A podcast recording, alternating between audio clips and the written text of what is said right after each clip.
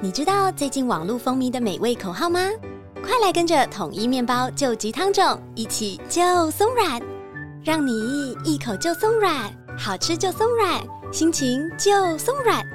统一面包 Q 弹松软的美味秘诀来自救急汤种，坚持十二小时熟成、六十小时发酵的功法，让面包就松软。三月六号到三月十九号，统一面包限时菠萝派对，快来 Seven Eleven 品尝。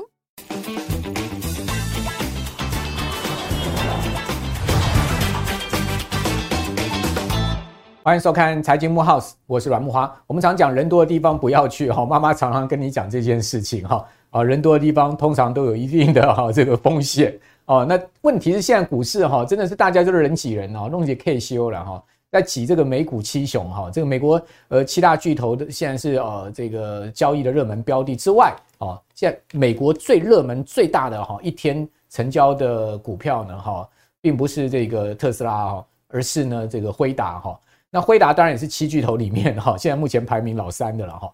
那辉达你知道它一天的成交金额多少吗？哦，现在呃最近二十个交易日辉达的。每日平均成交金额是三百亿美金，三百亿美金是什么概念？哈，是将近一兆台币。台股再怎么样啊，我们上市柜加起来哈，也都还没有一兆的一个单日成交的金额哈。辉达一档股票一天就有三百亿美金的成交金额。哦，那当然这礼拜最呃戏剧性的就是辉达发布财报之后，在大家哈一一片不看好的声音之中呢，哈，却是哈这个发布出来超级亮眼财报，而使得它的股价哈。盘后就大涨哈，那一开盘真是气势如虹啊，一路的往两位数的一个涨幅啊，哈，这个百分比的涨幅往上升啊，哈，最终场哈，辉达的股价哈是大涨十多趴哦。各位知道一天的市值增加多少吗？一天辉达啊市值增加了两千七百亿美金，哦，两千七百亿美金是什么概念？就是一个这个网飞的市值哈，等于说辉达一天的市值增加又生出一个网飞就对了，你就知道说这有多夸张的一个情况了哈。两千七百亿美金一天的市值的增长，哈，哇，这真的是，如果我们再利用另外一家来比，哈，你可能更有感，就是摩根大通，美国最大的银行，哈，全世界最大的这个大到不能倒的系统银行，摩根大通的市值，哦，大概在五千多亿美元，哦，所以等于说一天辉达市值的增加呢，就是摩根大通一半的市值就对了，叫你大概就比较更有感了，哦，那另外呢，美国这所谓七巨头呢，现在目前整个，呃，可以讲说就是一个。全世界最厉最厉害的国家了吧？好，如果把他们的市值加起来的话，哦，那各位看到他们真的是富可敌国。哦，那苹果的市值哈在三兆美元左右，然后呢，微软市值呢现在是超过苹果的，在三兆美元。好，那另外呢就是呃，辉达现在是一点八兆多哈，这个美元的市值马上可能要攻两兆了哈。那另外就是呢，这个呃特呃这个呃亚马逊好跟谷歌的市值呢都在差不多一点七兆、一点八兆美元，好，以及呢呃 Meta 的市值也超过一兆美元，好，那当然最市值现在最少的也是今年股价跌最多的就是特斯拉哈，市值大概差不多六千亿美元，你把这些市值加起来十多兆啊，它是真的是可以讲说是全世界哈呃。最大的一个股市了吧，哈，仅次于美国股市的第二大股市了吧。如果把这七家公司加起来，哈，那当然这家公司也是推动哈美国股市哈去年上涨最主要的功臣了哈。那呃，今年纳斯达克指数三分之一的涨点就是辉达所贡献。纳斯达克指数现在已经一万六，哦，一万六千点呢，距离它的历史最高点一万六千两百点，其实只差差不多一趴左右。好，那美股这么热哦，大家当然会担心这个所谓的 “mail up 哦，就是龙涨。我们常常讲说这个龙跌哈，没有。没有没有没有档哈，现在变成是没有 up 哦，这个龙掌的红绿灯好，是不是已经亮起一个红灯了呢？哦，这个红灯的警告的指标是什么？就是 LTEG 好，已经逼近了危险的水位了哈。那这个 LTEG 这个危险水位是啊，这个阿丁尼好所提出来的，就是阿丁尼它是一个。呃，很厉害的技术分析师啊，在华尔街大家都非常熟悉。他常常这个就技术分析面来提供各各位这个投资的参考。他最近提出了一个倒是基本面的一个参考标准啊，叫做 Long-term Earning Growth，叫长期盈余成长。啊，他说这个长期盈余成长现在哈已经是来到了哈相对过去龙涨哈，而而且股市后面可能会出现回错的一个风险的一个位阶哦，已经触及了大概差不多百分之十八的一个位阶。那当然这个指标提醒大家，可能现在有一个。呃，过热的状况不代表说一定会大跌了哈，我们只是提出来给各位参考哦，这样子呃，市场各种呃情况的呃情况呃情况下，我们做一个综合的判断。那不过呢，我们可以看到现在全日股界的股市都是多头嘛，哦，台股这个礼拜又拉出了一个漂亮的周 K 线哦，那这个漂亮的周 K 线呢，使得啊，今年加权指数已经涨点达到一千点以上了哦。那今年涨点一千点的涨幅也是在五趴左右哦。那另外呢，日本股市今年涨了十七趴，创下历史新高哈。美国股市呢，呃，道琼创立新高，标普创立新高。那呃，纳斯达克指数我刚刚讲，大概只差一趴就要创立新高了。哦，那现在呃，只剩下纳指没创新高了，标普、道琼、费半都创立新高。哦，那在这个。呃，辉达发布财报隔日之后的股市哈，那个费能半导体指数可以涨五趴，哈，一涨涨了五趴。大家都知道，这个整个费半成分三十股，这个三十张股票都是整整个就是已经是暴动的一个情况了哈。哦，那问题就是说，全世界还是有一些风险的因子哈，我们今天还是要来一一并的讨论了哈，不是在。都讨论一些好消息啊，我想这样的意义就不大了，因为好消息，我想大概是应该是呃这个路人皆知的一个情况了哈，所以我们今天就全面的哈整个呃指标面来看，宏宏观环境面来看，再带到哈我们今年有价值的一个投资机会点来看，好，我们今天请到了大家熟知的老朋友阿格力，好，来到我们节目现场，跟各位来就全面的哈来谈。我们现在目前的一个投资环境，阿格力你好，莫哥好，各位观众朋友大家好。好，那另外一个我们刚刚谈到风险面，就是说对照美国哈，这个现在经济这么热哈，股市这么热，那这相对哈，中国大陆似乎就比较暗淡一点哈。那最近入股其实也是大幅的拉升，连续七根红棒哈，在过年前后就容易年封关前后拉出了七根连续的红棒往上升哈，把上证指数从这个最低点六千。呃，两千六百多点拉到两千九百点，接近三千点哦。上证几乎几乎要回到三千，但今年也转涨哦。那但中国大陆呢，确实经济状况是值得忧虑的。为什么呢？各位可以看到哈，呃，经济状况好不好，从央行的动作可以看出来，因为央行就是基本上就是一个货币政策嘛。你可以看到它其实呢，在这个礼拜哈，这个 LPR 史上哦第一次下降二十五个基点哈，从这个呃。呃，四四趴多降到三趴多哈，这个降的幅度非常大哈，一下降到三点九五，好，这个跌破四，各位可以看到，这是史上最大的 LPR 的下降，是五年期的哈，等于说是这个非呃非常重要的一个指标，参考利率往下降，这个对于呃大陆的资金面的宽松以及居民房贷的下压力的下降有很大的帮助。那这个当然也另外一方面说明，就是说如果它经济好，它其实不用降息嘛，对不对？这个是一体两面嘛，好，所以你怎么看说呃大陆这么大的一个动作，就是 LPR 出现史上最大的一个下降，我自己是觉得有点来的太晚了，就是有点雷声大雨点小哈。可以跟大家解释一下，它这次 LPR 的下调是调降这个五年期的 LPR。对，好，那中国的这个房贷利率跟我们台湾是有点不一样。对，像如果慕驊跟我们缴房贷，那可能央行现在降息，我们啊可能是季季度去换约哈，我们可能下一季就调整成新的这个房贷的利率。可是中国通常是一年一签呐，所以就是说为什么我说太慢？去年房价最惨的时候，你应该要在去年去下调。哦，但是你去年只下调了零点一，哦，那零点二五发生在今年。对，那根据我刚刚讲的，我们是每一个季度可能会有换约的变化，哈、哦。那在中国呢，是每年的一月一号开始开始生效。嗯，换言之，这个五年的 LPR 对于现有他在缴房贷的人的这个压力减轻其实是没有的。哦，所以呢，这对于经济的刺激效果，我觉得没有大家想象中那么大。那第第二点是说，它这个政策的主要目的啊，我研究了一番，它主要还是要刺激首购族啦。哦，因为你能立刻受惠是首购族。当然了，就是你现在刚买房的人就受惠了。对对对，但是大家也知道嘛，假设我们现在人在中国好了，你会想要买房吗？一来这个是啊、呃、供过于求，我看这个中国百城平均哦，房屋去化库存大概需要二十二个月。哦，那这只是官方数字，实际上哦，大家心里知道一定是更高的，就不好卖了。对，所以你你说这个中国这样的政策能不能完全的这个真的起到作用？我个人是比较保守看待，一对现有缴房贷人的这个呃。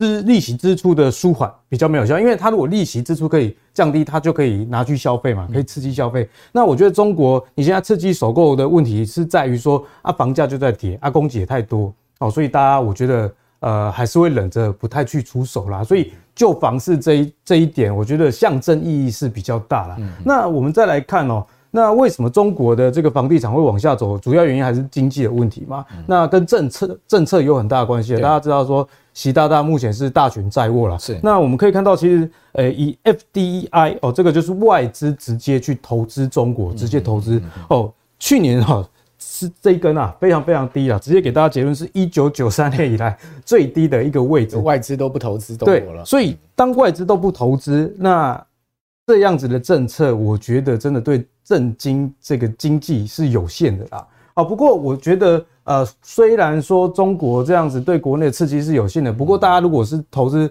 美股或台股，倒是不用太担心啊，因为我看最近美元指数其实还蛮强的，到一百零四。对啊。那通常美元指数强的时候呢，外资应该是在卖台股了。嗯。可是你看到外资今年以来还是买超台股，而且买的还不少。嗯。我觉得啊，应该有很大原因来自于说，哎，这个原本要投资中国的资金也外溢到其他的市场。哦，那如果投资美股的，我觉得也不用。啊，担心说，哎、欸，中国这样的降息会不会被影响啦？哦，因为大家知道说，美国的这个 GDP 大概有六成还是来自于内需的消费，所以你只要看他们的就业数据，他们的这个消费力道就可以了。那如果我们从比较宏观的数据来看，我们看企业的获利面，可以看到其实，呃，因为第四季还没出来嘛，第三季是，呃。终于转正到这个零轴之上，也就是说，这个经济确实已经好转了。所以美股为什么能那么强？是因为啊，虽然大家也知道说这个指数有点泡沫啊，不过相对应的这个位阶是一个经济的复苏期。那你在经济复苏期的情况下，股市下跌啊，它不是一个。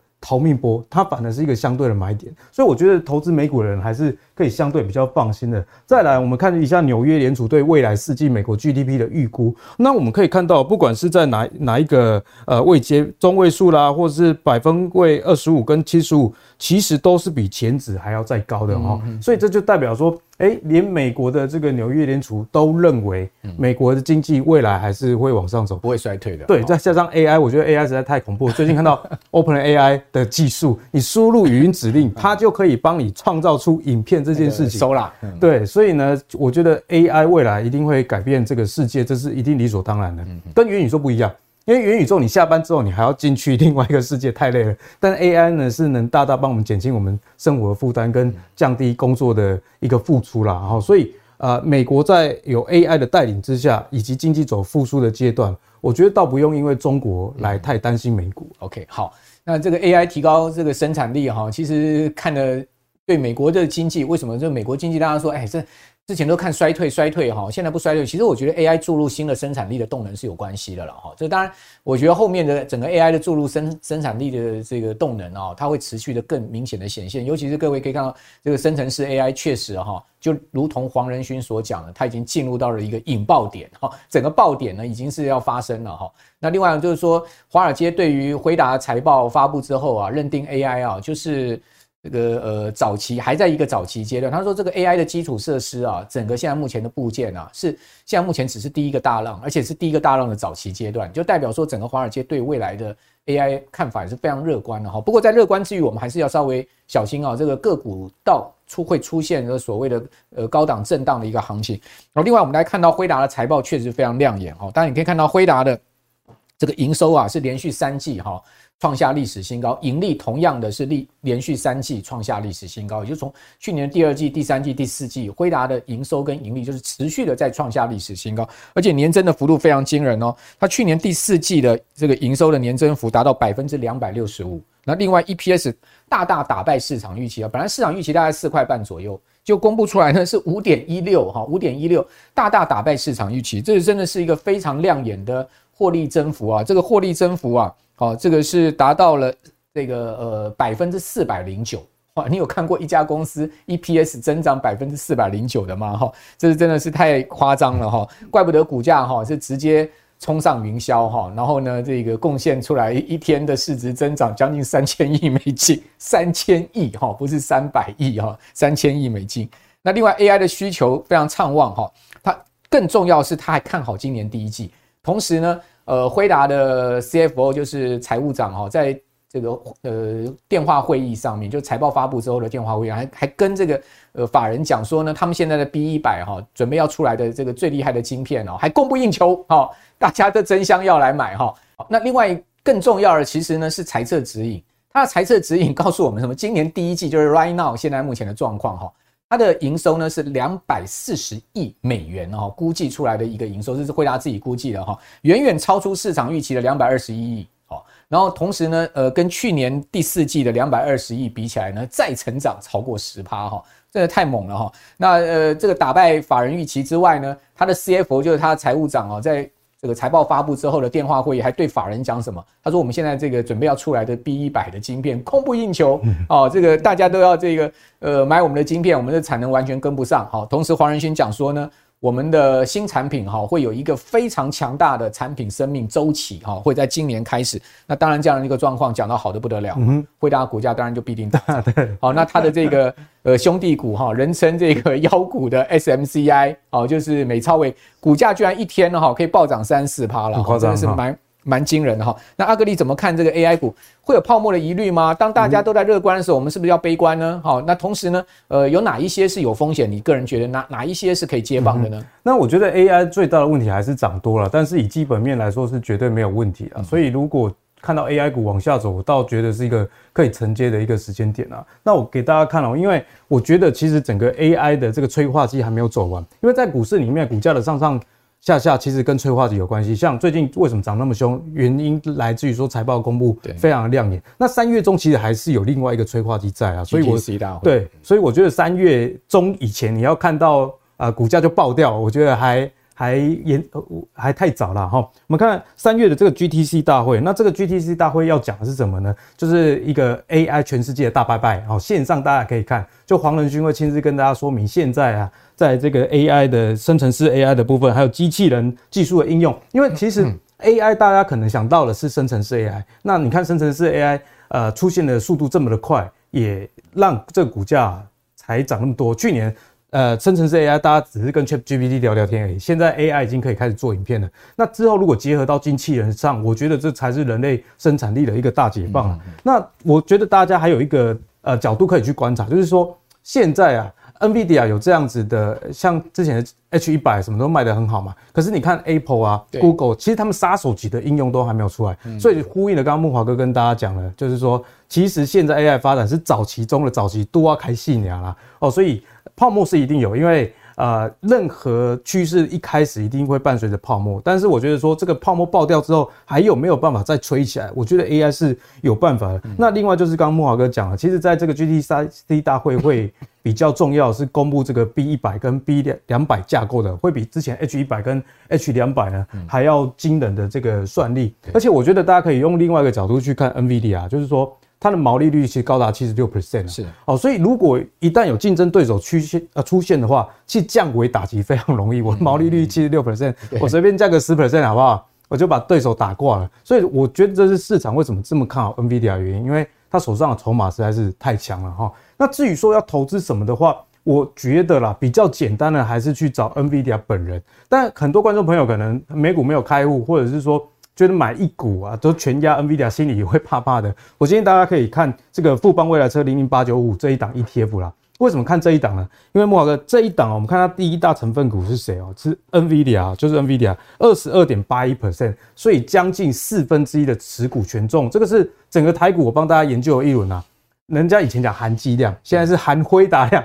最高的一档 ETF，那很多观众朋友可能会觉得说，那你这富邦未来车特斯拉不是今年以来很不好吗？跌二十二趴，对，没有错。但是慕驊哥，我们来看哦，它前十大成分股，即使认真看哦，只有特斯拉是属于电动车哦，其他的八家你顶多只能说它有一点电动车的概念。像我们看这个第四大成分股 AMD 哦，持股占比七 percent，那 AMD 是提供特斯拉车上的 Ryzen 这个中央处理器这个晶片。好，但是它它也有其他业务嘛，AI 它也有。你看，呃，在我们录影的这个前一个晚上，NVIDIA 涨了十五 percent 左右，那 AMD 涨幅也超过十 percent 哦。所以其实你用它的成分股来看，其实它是一个半导体跟 AI 纯度还蛮高的 ETF 哦。OK，好，那我们给大家看一下它的前几大成分股，特别是在跟这个 AI 有关的啦。哦，因为你看哦，富邦未来车其实呃持有这个 NVIDIA。还有这个台积电，还有辉达，我有帮大家算过啊，持股比例大概三十五 percent 左右，所以有三分之一是集中在这种 AI 纯度很高，而且它不是所谓的 AI 概念股，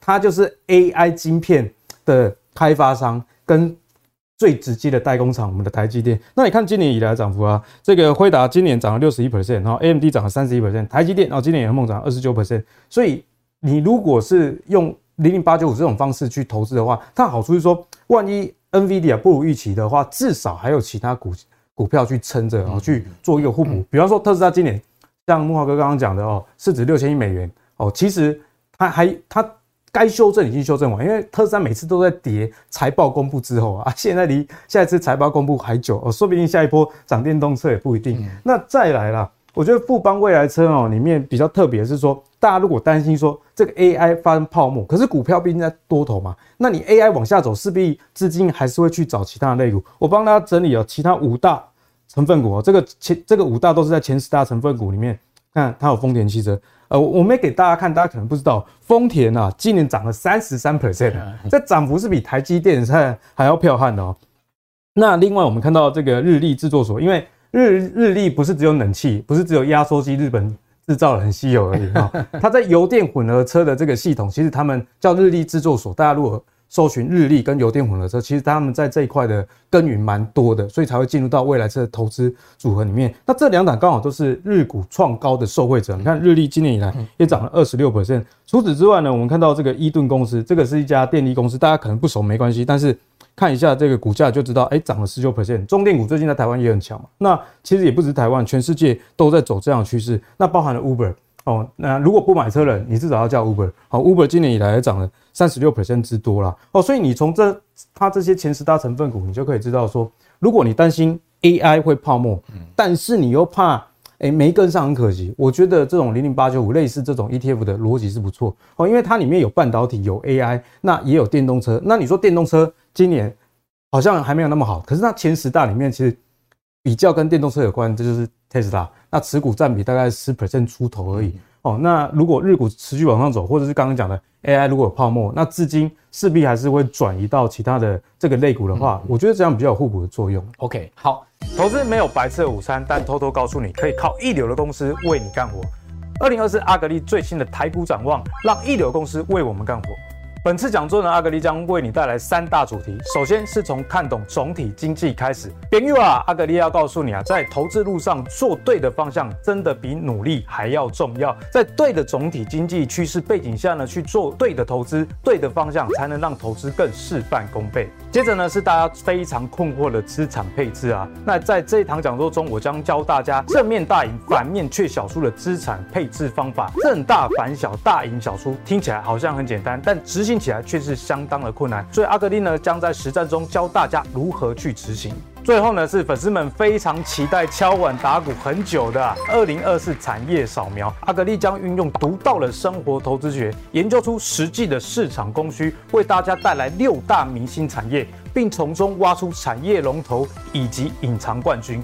二零二四的投资想更上一层楼吗？那你绝对不能错过二零二四阿格力最新的台股展望，让一流的公司为你干活的精彩内容。阿格力将为你驱散涨或跌的迷惘，教你学会立足现在、放眼未来来的投资眼界，用有凭有据的研究，让你的投资更有底气。十二月二十四号下午一点半，台大集市会议中心邀请你跟阿格力一起妈妈乐。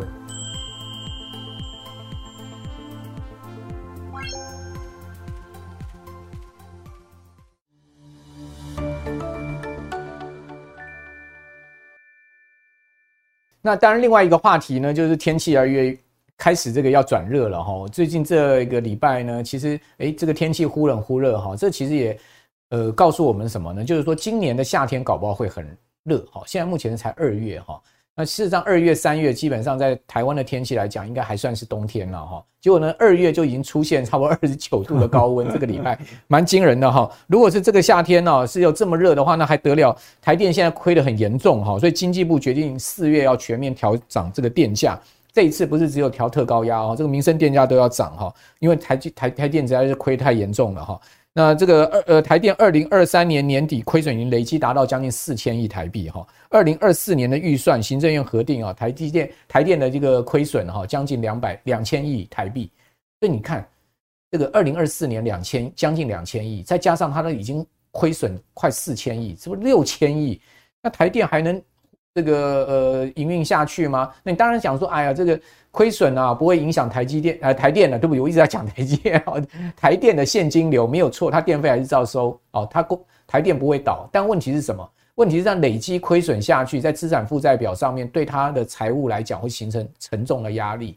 而成财务财务形成沉重压力，对它后面的整个电网的更新啊、呃改善啊，其实会造成很不良的一个这个负面的影响了哈。所以还是要把这个财务结构搞好哈。那经济部官员举例说，如果目前每个月用电三百三十度的家庭哈，如果说电价调升五趴，他已经先预告了哈，如果调升五趴的话，你每个月大概会增加三十块的电费，好，影响一千三百多万户，基本上大家都会被影响到哈。这个呃，我们有做一个统计表给大家参考了哈。那当然是三十块钱，好像各位觉得不多哦，但是呢，累积下来，呃，一一年三四百块钱，哎，也算是有一点点感觉了哈。当然。讲实在的，呃，台湾的电价来讲也是相对便宜哈，调升一点，我觉得个人是觉得合理哈。只是说呢，我觉得在我们的这个整个电力政策上面啊，电价长远还是需要做一个更这个明确的规范的哈，不是说这个呃，好像选前不调，选后来调了。但当然这样讲，可能很多人不是很认同了。不过我是自己稍稍有这样一点点这样的感觉了哈。不晓得阿格力觉得说这个，当然我们回到另外一个话题来讲，就是说 电价调涨一定有利于这个所谓的民生发电。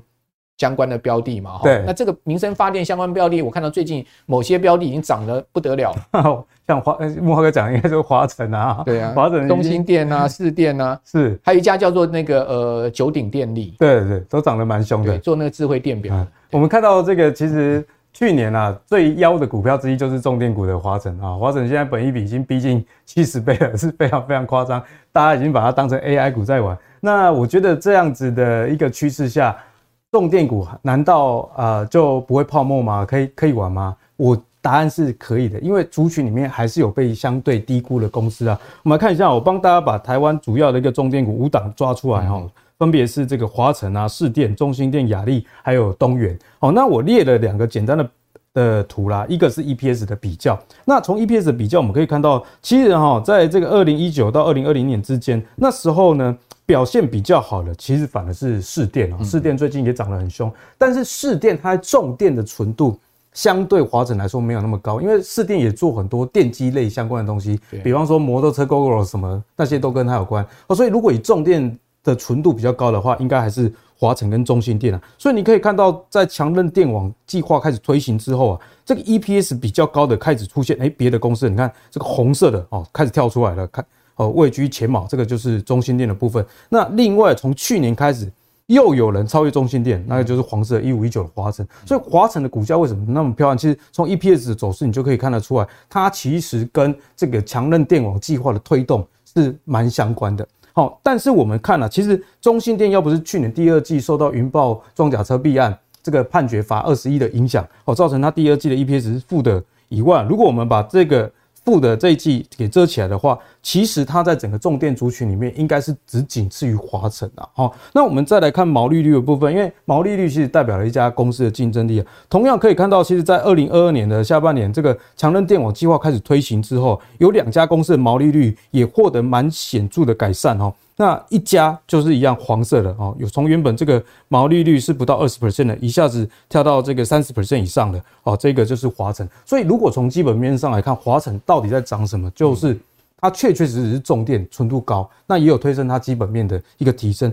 那如果以毛利率的角度来看，其实哈中兴电跟华晨并没有差距到太大。所以今天要跟大家分享的，反而是在中兴电啊，因为中兴电现在如果我们以这个过去呃。三季的这个 EPS 来看，再加上前年的第四季，如果没有去年的罚款，因为罚二十亿，股本五十亿，哦影响大概四块 EPS。对，好，那去年的前三季的 EPS 一点六三，如果我们把这个四块再加上去，就五点六了。对，加上第四季的话，那全年可能是七。对照我们现在录影的时候，一百四十几的股价，本一比大概二十。那跟大家讲，四电的本一比近四季已经三十九。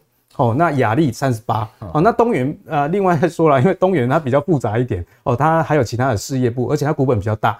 哦，那你看这个华晨到本一比七十倍，所以现在中兴电的本一比哦，跟上同业我们讲中位数这个市值倍哦，还有一倍的空间啊。我们不要讲说它真的会多二十倍的本一比，假设多个五倍、十倍，其实也是多蛮多的。好，那为什么强韧电网计划还是可以大家持续的关注呢？我给大家一张台电的相关预算表啦，在二零二二年，也就是民国一百一十一年的时候。那一年度哦，相关的强强人电网计划，不管是设备啦，还是再生能源等等，这个是两百六十五亿啦哈。那我们再看，继续往下走，可以看到，其实二零二三为什么这个重电族群那么强？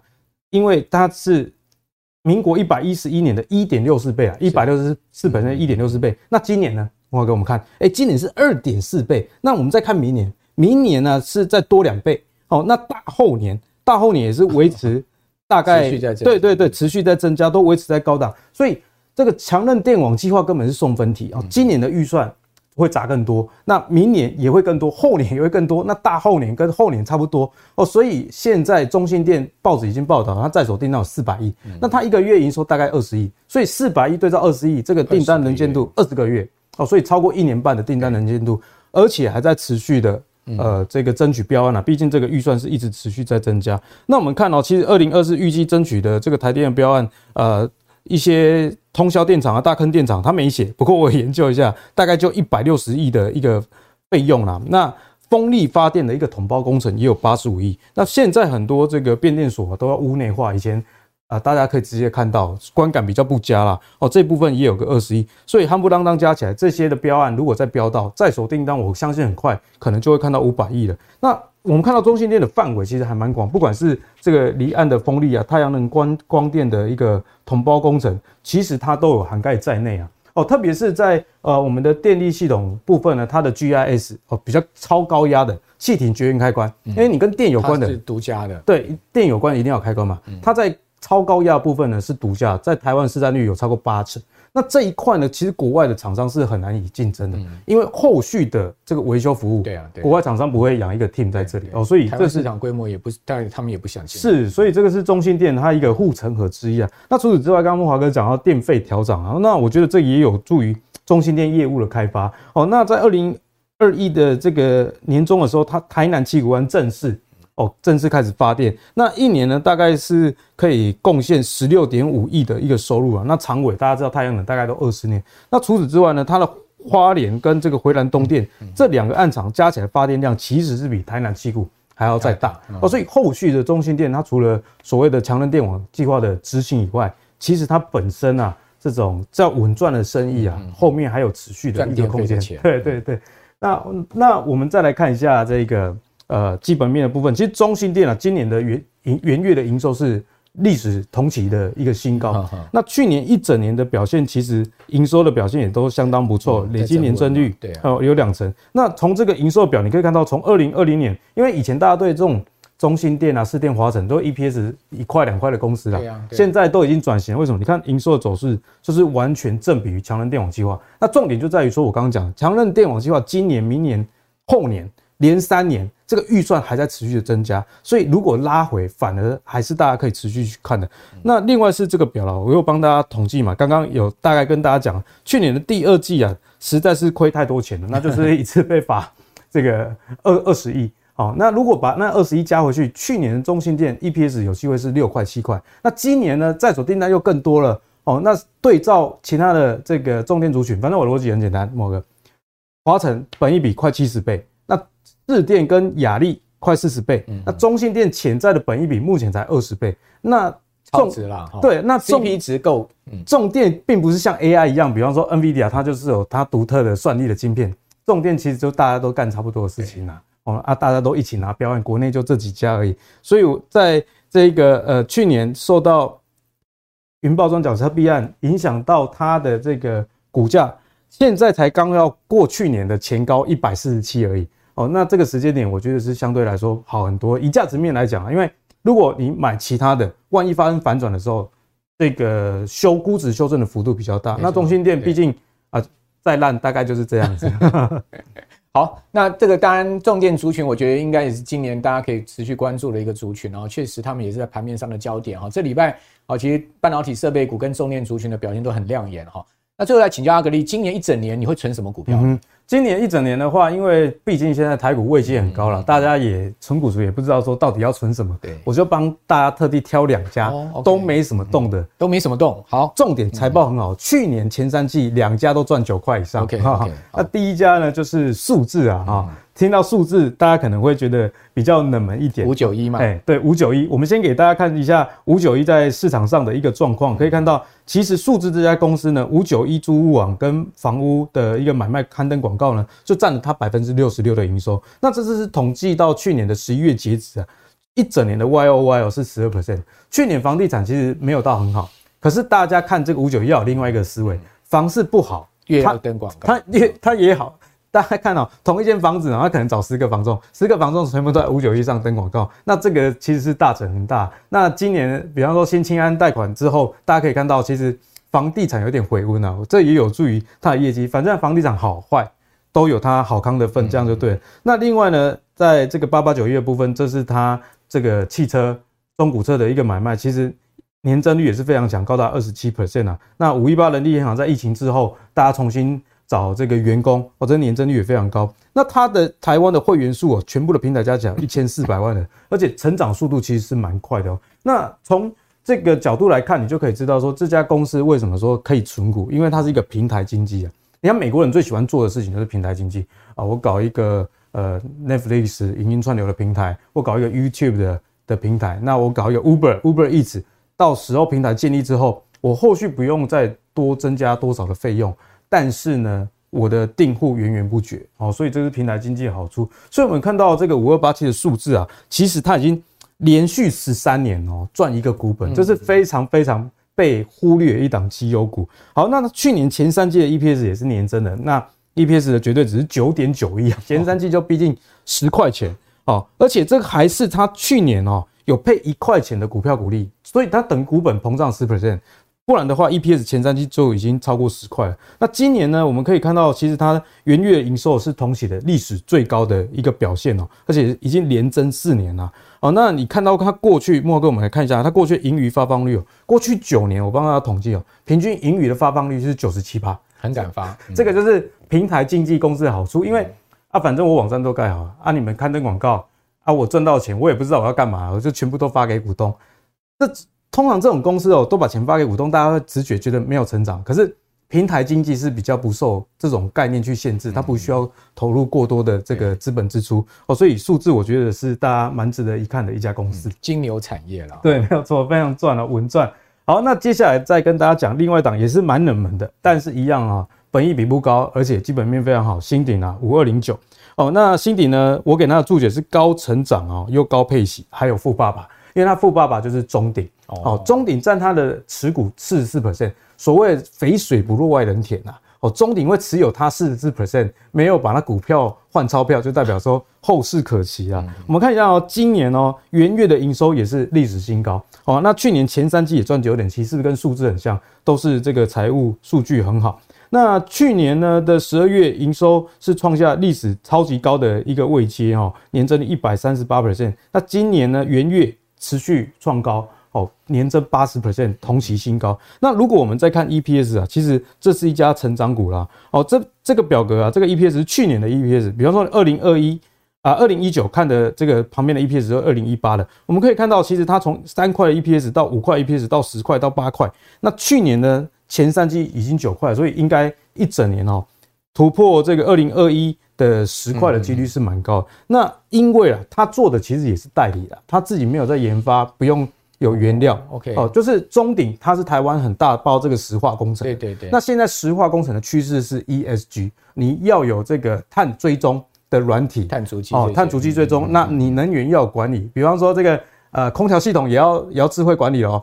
如果没有人的时候，你要自动关起来哦，诸如此类的。那新鼎呢，它其实就是做这些智慧工厂，跟着老爸一起走了。嗯嗯。好，那今年会不会持续再好呢？我觉得几率非常大，因为其实每一档公司要用不同角度去看。新鼎它是跟工程有关的，所以我帮大家列一一个这个表格，这里是在建工程啊，手上的在建工程已经实际拿到单子的。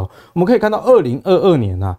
呃，年底是一百四十五点五亿的在建工程，所以二零二三的营收创新高嘛。可是哦，你看到二零二三的九月啊，是一百五十七点八亿，所以是更多。那在 ESG 的趋势的情况推动之下，我认为啦，还有机会再更高。所以，如果你以二零二二的这个在手订单跟二零二三年的九月，你可以大胆的去判断说，二零二四的营收。并不会太差。了解。哦，那我们再来看，其实它做的范围还蛮广的。比方说，这个一般的工业啦，高科技的设备的工厂，那炼油石化，那炼油石化是最大的原因，就是在于说，中鼎它是在石化厂的建设上的一个龙头啦。那一般的一个土木工程，呃，政府的标案也有在做哦。所以，如果大家喜欢这个 ESG 趋势的话，其实新鼎啊是一个隐藏的受惠股。好。